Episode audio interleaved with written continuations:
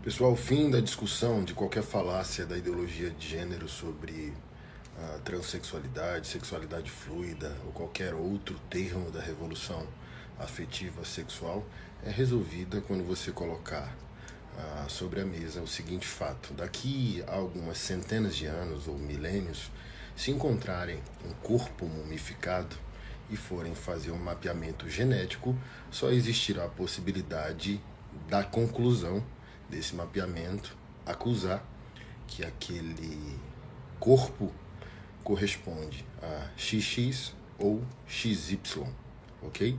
Daqui a mil anos não há a menor possibilidade de exumação de um corpo ou encontro de um corpo em estado de mumificação e alguém falar ah, esse aqui era um gay ou esse aqui era um transexual maverick, ok? E acaba-se a discussão. Deus abençoe.